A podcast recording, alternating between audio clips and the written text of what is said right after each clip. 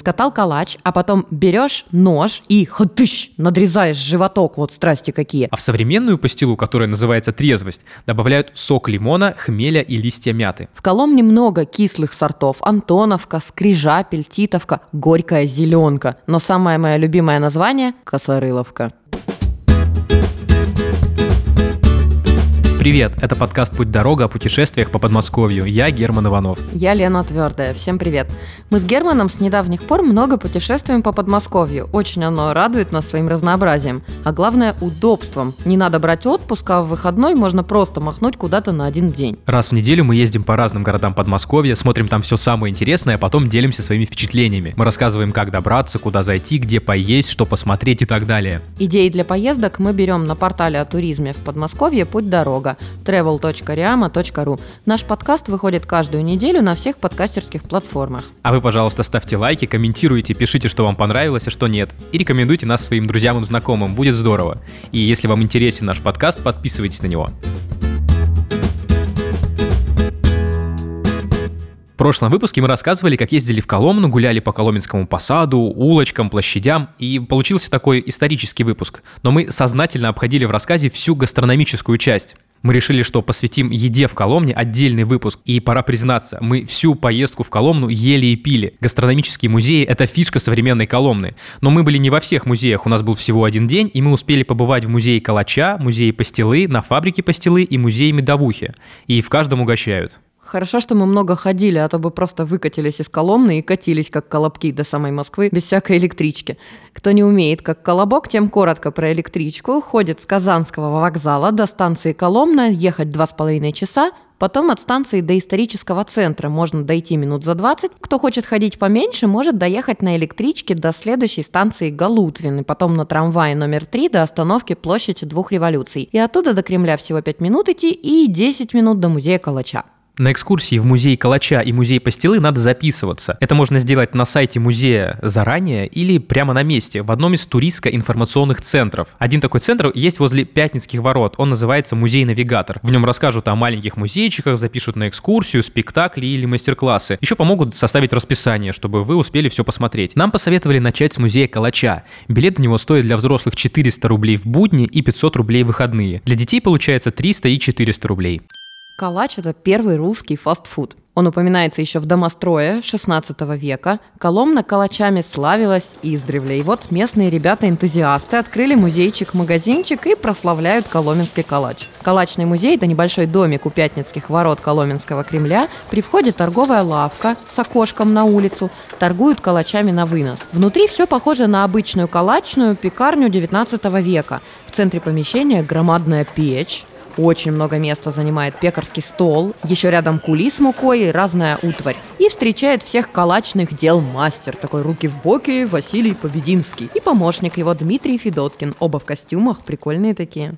Внутри калачной не декорации, а все настоящее, и при желании можно испечь реальный калач. Но основное производство калачей в другом помещении, на современной кухне. Там готовят на новом оборудовании, но по старинным рецептам. На кухню не пускают, а здесь для посетителей все рассказывают и показывают вот в старинном антураже. Для детей могут разыграть такой мини-спектакль, а взрослым больше интересна обычная экскурсия. Мы посмотрели мини-представление и потом пообщались. Сюжет там очень простой. Молодой бухгалтер приходит устраиваться на работу к калачнику, а тот его учит, и зрители вместе с ним узнают о калачном деле. Математика, бухгалтерия. Все это хорошо, конечно. Ну. А что ты в калачном деле понимаешь? Как ты будешь дела вести?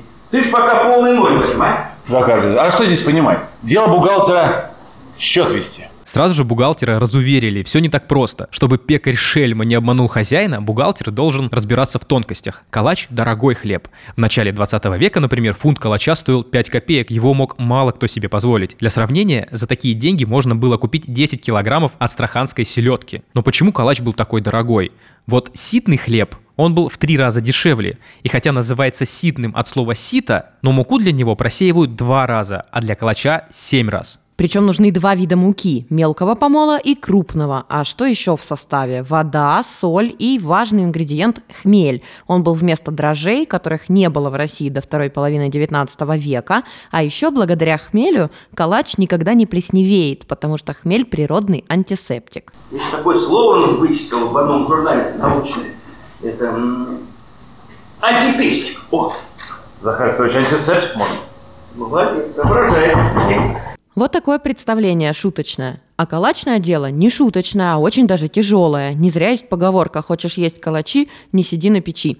Тесто надо месить с вечера, причем часа полтора. И еще мешки девятипудовые ворочать. Калачом вообще очень много разных поговорок. Вот, например, говорят «со свиным рылом в калашный ряд», потому что свиную голову на рынке кто покупал? Бедняки и студенты. А в калашный ряд ходят люди побогаче, это хлеб для избранных. И нечего тут со свиной головой под мыхой на наш чистый хлеб пялиться. Такая есть версия. Еще эта поговорка говорит о санитарных нормах на старинных рынках. Каждому товару свое место. Калачами торговали подальше от мяса и рыбы, берегли товар от посторонних запахов. Учитывая, сколько труда нужно, чтобы печь калачи, неудивительно, что это всегда считалось мужской работой. Но я все равно попросилась попробовать, уж лепить-то калачи должно у меня получиться. Калачи катают на специальном ледяном столе. В старину внутрь закладывали лед, сейчас на производстве специальные устройства охлаждают стол. Это нужно, чтобы тесто лучше поднималось. Представляете, как выглядит коломенский калач? Как амбарный навесной замок. Снизу толстенький калач, а сверху ручка. Выражение «дойти до ручки» тоже связано с калачом. Рабочий человек покупает на обед калач, а руки у него не очень чистые. Ест калач и держит за ручку. Ручку потом отдает нищему. И вот отсюда пошло дойти до ручки, то есть до крайней бедности. Толстенькая часть у калача называется животок. На этом сходство с живым организмом не заканчивается, есть еще губа. Сейчас расскажу, как она получается. Скатал калач, а потом берешь нож и ходыщ, надрезаешь животок, вот страсти какие. Это нужно, чтобы калач в духовке не взорвался. Такой надрез и называется губой. Надрезал, раскатал губу, положил туда щепотку муки и закатал губу назад. Вот еще один фразеологизм из калачного дела – Раскатать губу у меня лучше получилось, если честно, чем закатать.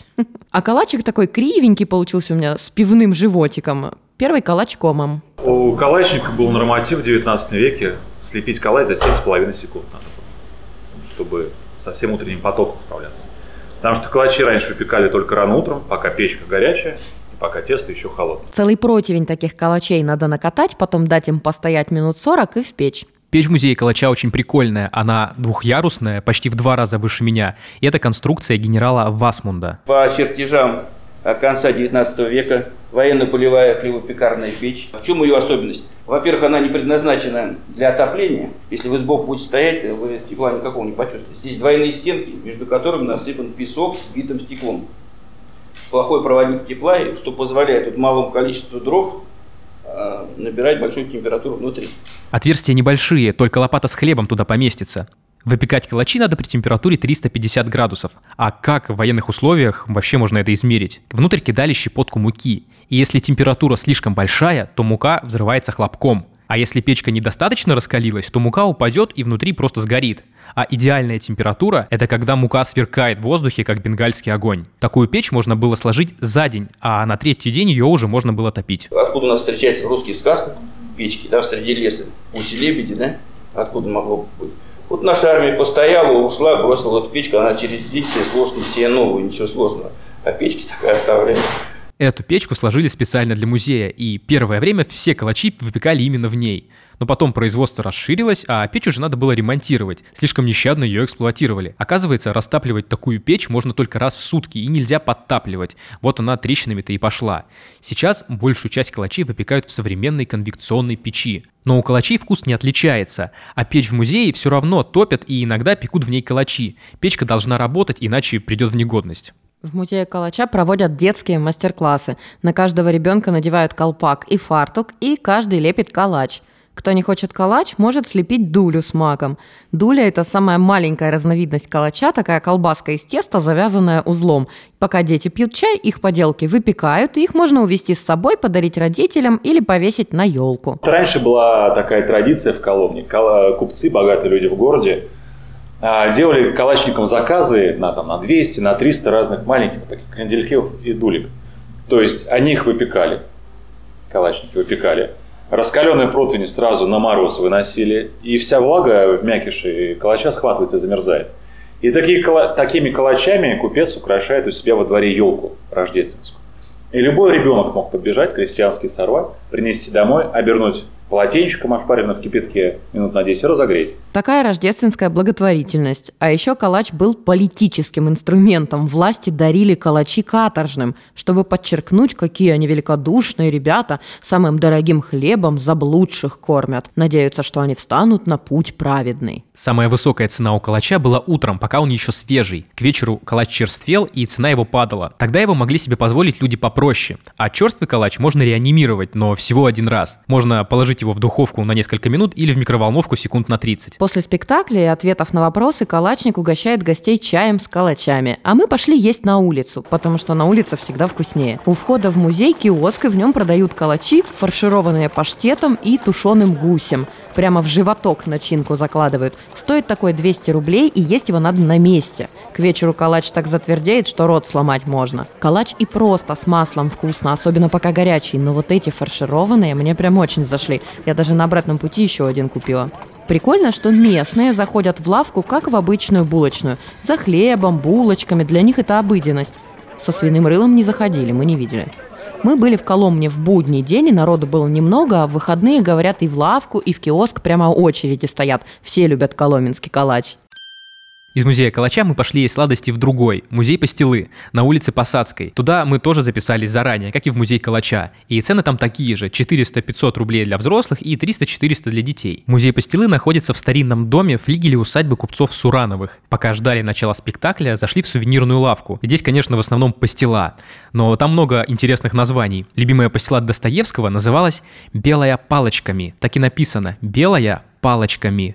Оказывается, именно так пишет в воспоминаниях жена Достоевского Анна Григорьевна, что часто Достоевский покупал белую палочками пастилу. Есть и другие прикольные названия. Папенькин гостиниц, медовая для фигуры, видимо, там мед вместо сахара. И еще есть пастила от запоя и пьянства. Я чуть позже расскажу, что там такой за рецепт. Все сотрудники в музее пастилы как путешественники во времени из 19 века. Девушки в купеческих нарядах, с косами – и общаются с нами и друг с другом. Так, сударь, голубушка, вообще не выходят из образа, неважно, идет экскурсия или уже закончилась. Я в прошлом году уже была здесь на экскурсии, один турист после чаепития развалился на стуле и говорит, ой, девчонки, как хорошо тут у вас, прямо навсегда бы остался. И они тут же импровизируют, а оставайтесь, барин, сейчас постелим вам, а утром проснетесь и за работу, у нас тут никто без дела не сидит всегда найдутся, что сказать. В музее пастилы все крутится не столько вокруг пастилы, сколько вокруг истории купеческой коломны. Тут рассказывают о старинных обычаях и предлагают в них поучаствовать. Вот экскурсовод Марина Беляева говорит, здесь можно даже написать кому-нибудь письмо, наклеить на него марку и отправить. Даем такую возможность написать здесь открытое письмо, то есть подписать открытку и в нашей музейной почте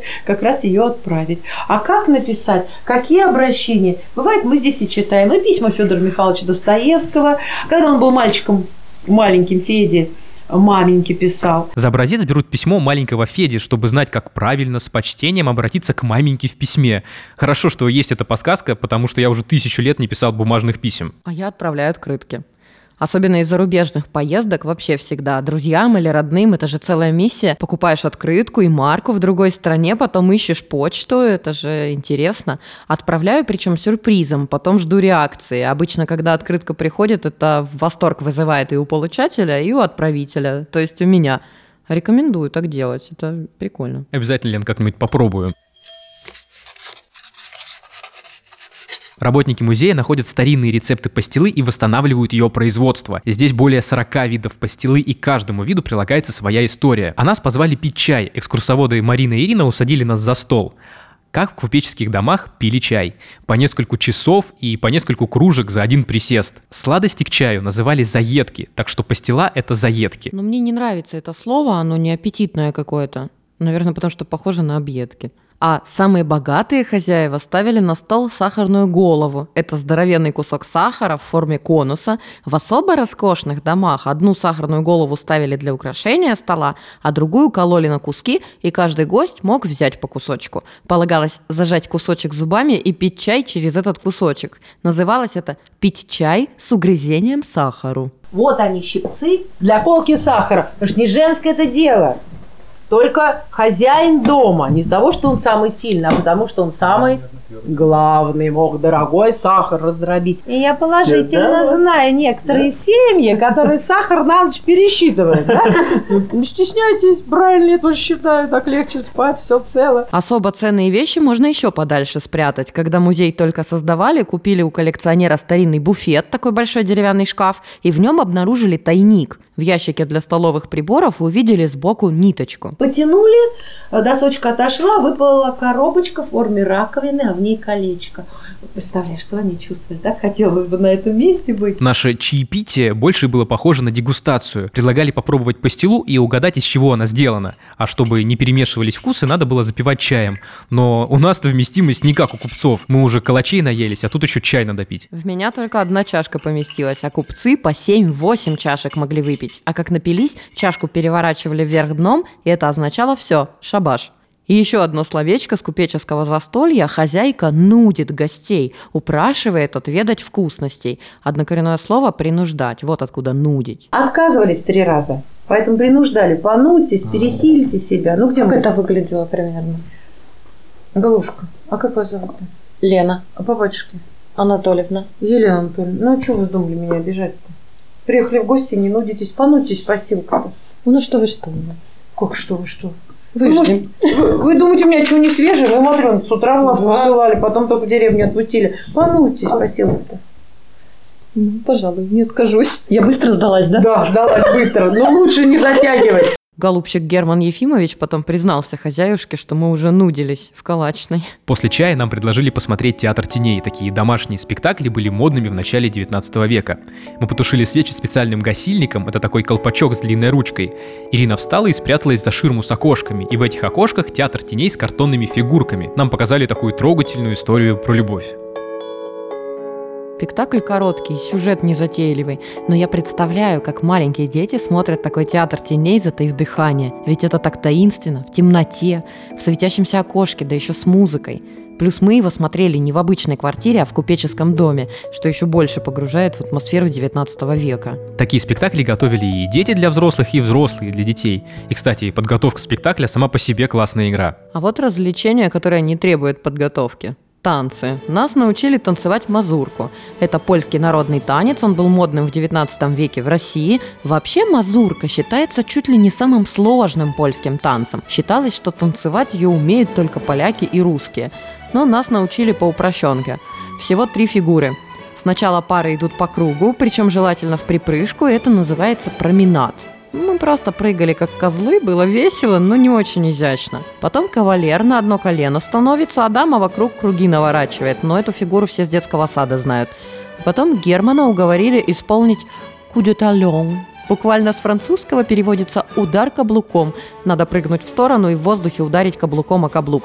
По-польски это движение называется «голубец». А мы в детстве в танцевальном кружке говорили «делать голубцы». Герман, если это твой первый в жизни был голубец, то монгран респект. Сорвал аплодисменты всего музея. Да, главное потом долго и с важным видом кланяться. Нам в музее сказали, что один 80-летний дедушка прыгал голубцы тут так, что в одном прыжке мог дважды стукнуть каблуком о каблук. Да, чуть не забыл, я обещал рассказать, что за пастила трезвость от запоя и пьянства. В газетах и листовках начала 20 века часто встречалась реклама такой пастилы. Что в нее добавляли, неизвестно. Возможно, это был просто какой-то рекламный ход. А в современную пастилу, которая называется трезвость, добавляют сок лимона, хмеля и листья мяты. В музее пастилы пастилу не делают. Здесь рассказывают истории о ней и обо всем, что с ней связано. А вот где делают пастилу? На фабрике пастилы. Это три минуты отсюда по улице Арбатской. Фабрика пастилы – это театрализованный поход в гости к местному купцу Карпу Фомичу Чуприкову и его семье. Там у тебя на глазах проходят все этапы создания пастилы.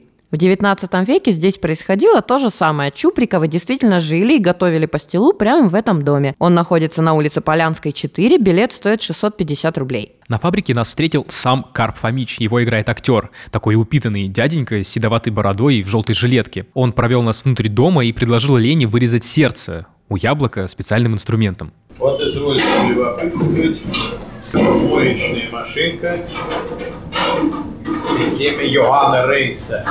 Здесь яблоки в обед болтаются, друг от друга трутся, потом сами без всякого суждения выскакивают наружу. После этого из яблочка необходимо вытащить сердце. Сердце вынимать. Оно, конечно, не гальятина, но, тем не менее, дело свое исполняет туго. Ну что, голубушка, смотришь? Отойти подальше? Сюда поближе. Сильная? Нет. Проверю. Нет, ты мне. Дави на ручку сюда. Говорит, нет. Одного раза. Раз, сердца нету. Потом такие яблоки а, запекают в Печеные же перетирают в пюре. На, голубушка, лопай.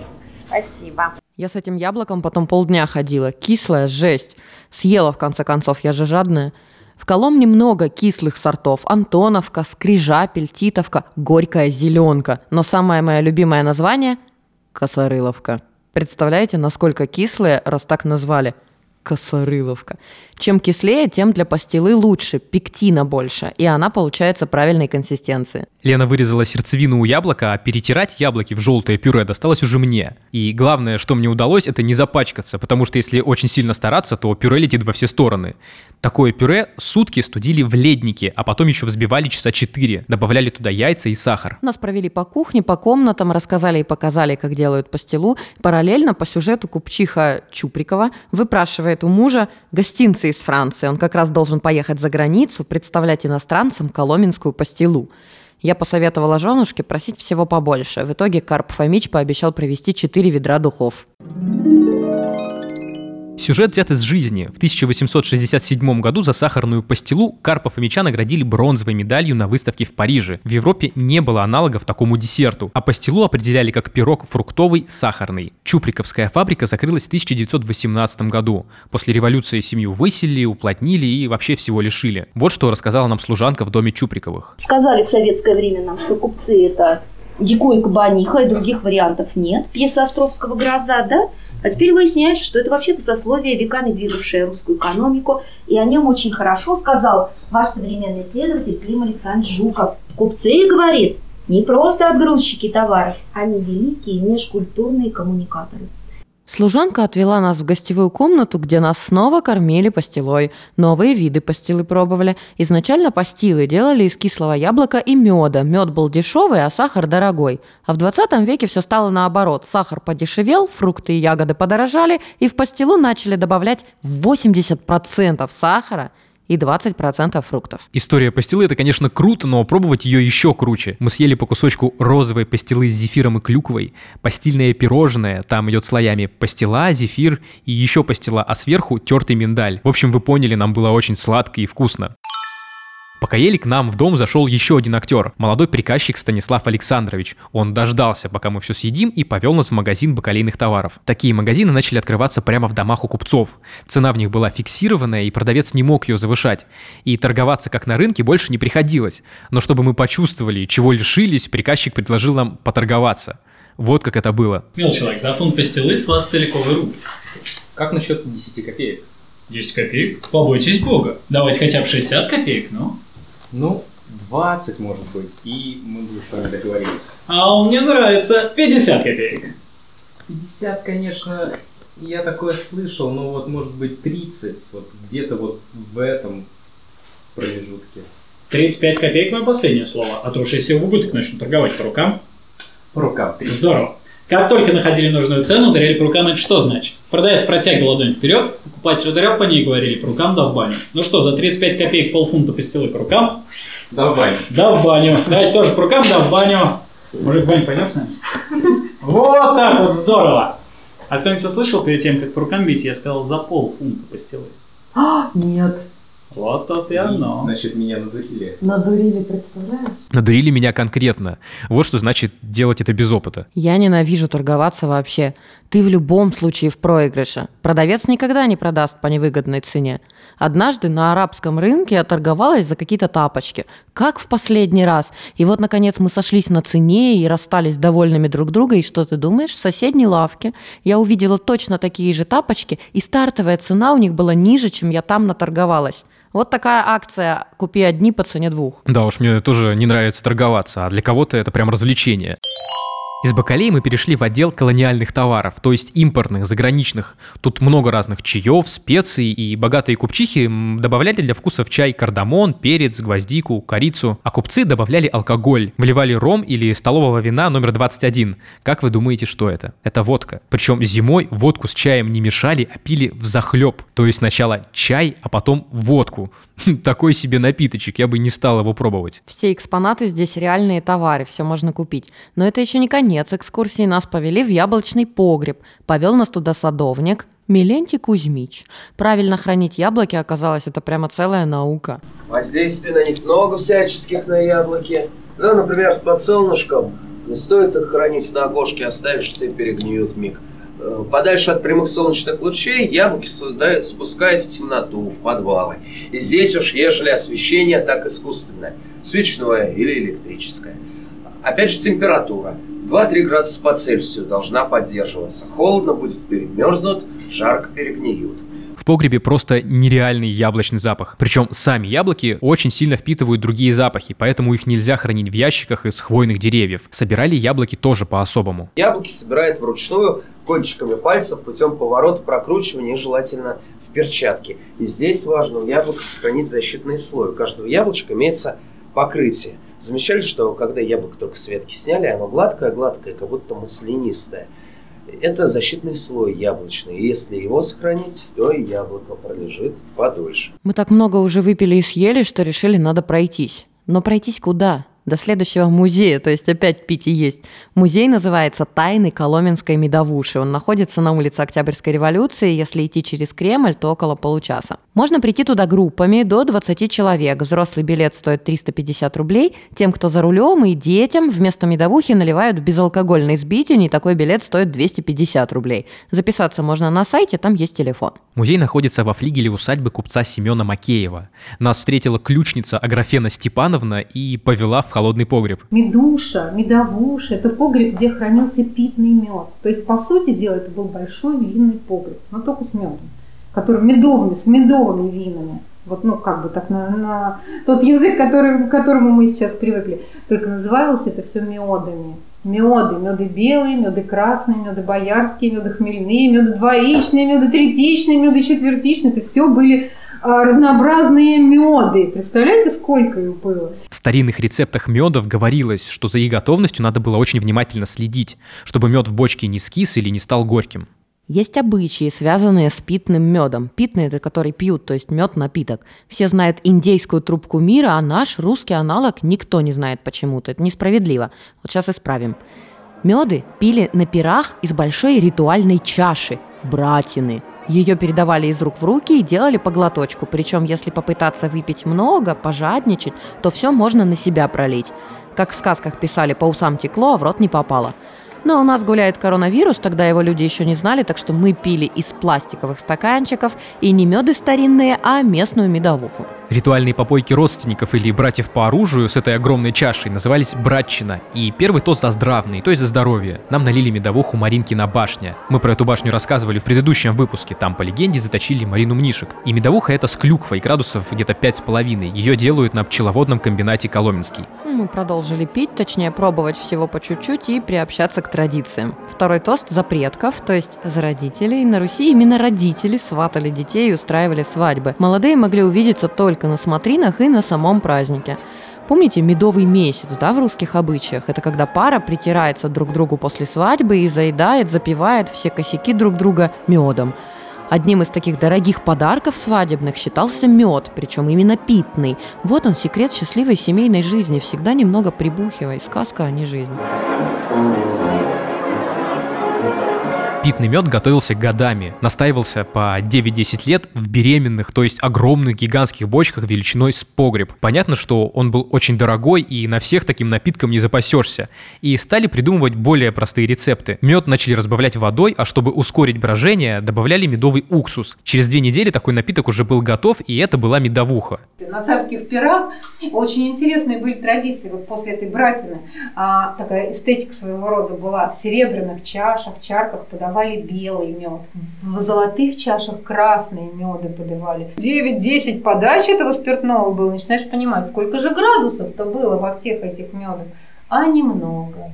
А мы продолжаем дегустацию, пробуем зеленую медовуху со вкусом мята-лайм. Вкус у нее, конечно, странноватый такой на любителя, но следующий тост за любовь. Оказывается, раньше девушки использовали мед для любовных приворотов. Вот как это звучало. Девочки, достаем ручки и двойные листочки. Течет, течет река. У реки крутые берега. Сяду я в лодку, поплыву я к берегу чужому. Кулью золотому мед добывать. Мед непростой, любовный. Кто того меда испробует, век не забудет угощавшую, и во дни будет ее видеть, и в ночи, и сердце его по ней тосковать и скучать будет, и слаще меда того она ему станет. Очень завораживает Лена, я прям чуть не повелся. Мы выпили за любовь малиновой медовухи. Она, кстати, очень мягкая и такая сладкая. А потом пошли наверх. Нас хозяйка позвала пить чай. Который уже раз нас поет чаем? В четвертый. Я потихонечку начинаю превращаться в купчиху, а говорила, семь чашек не выпью. К чаю дали ковришки с яблочным повидлом и мед, конечно. Думаете, его надо сразу есть? Нет, с ним надо поговорить сначала за жизнь. Такая традиция – большое колдунство. С медом вообще полно всяких заговоров на здоровье, на удачу, на все, что можно. В общем, нас заговорили, напоили, накормили, а потом заставили работать, делать сбитень. Это такой народный славянский напиток из воды, меда и пряностей. Обычно его готовили в холодную погоду и торговали им на улице или на рынке. У разносчиков были специальные самовары-сбитенники. Вот в таком самоваре во время ходьбы все пряности и мед болтались, сбивались. Отсюда и сбитень. Еще сбить значит соединить. Говорят же, например, крепко сбитый коллектив. Вот мы нашим крепко сбитым коллективом и готовим сбитень. Нам раздали ступки и пряности. Итак, рецепт. Надо истолочь гвоздику, кардамон, лавровый лист, душистые черные перцы и бадьян. А что ты не стучишь?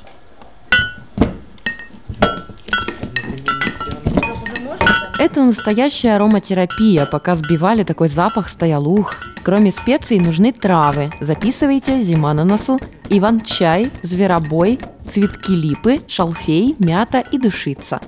Травы и пряности ставим на водяную баню, потом разбавляем мед с водой. Это называется сыто.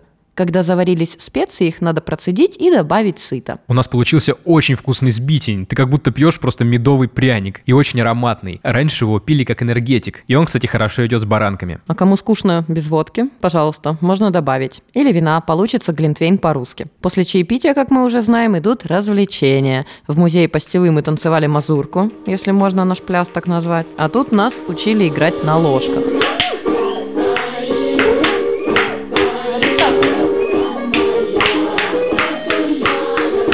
Не стройно, зато не вместе. Извините, товарищи с чувством ритма, за наши упражнения, но мы лучше не смогли. Но главное, нам было весело. После медовухи вообще все весело. В конце застолья была такая традиция. На стол подавали разгонный пряник. Почему разгонный? То есть гостей разгонять. Типа, бери свой пряник и иди домой. Это был такой тонкий намек. Мы не можем каждому нашему слушателю дать по прянику, так что говорим прямым текстом. Мы закругляемся на сегодня. Итог по Коломне. Очень уютный городок, не зря он рвет все рейтинги туристских мест. Причем даже если вы приедете в Коломну в унылую погоду, в серость, это все равно не испортит впечатление. Улицы там яркие, а музеи гостеприимные и очень вкусная еда. Слушайте подкаст «Путь дорога», не забывайте лайкать, высокие оценки ставить, оставлять комментарии, мы их всегда читаем, и рассказывайте о нас своим друзьям. А чтобы не пропустить новый выпуск, подписывайтесь на подкаст «Путь дорога». Он доступен в Apple Podcast, Google подкасты, на Яндекс Музыке, Кастбоксе, подкасты ВКонтакте и других подкастерских платформах. Если вы, как и мы, хотите путешествовать по Подмосковью, заходите на портал «Путь дорога» travel.riama.ru. Там много полезного для туристов. Если вы хотите предложить нам идеи для будущих поездок, интересные маршруты или обсудить вопросы сотрудничества, пишите нам на почту подкастсобакариама.ру. На этом мы прощаемся. Я Герман Иванов. Я Лена Твердая. Всем пока. Пока.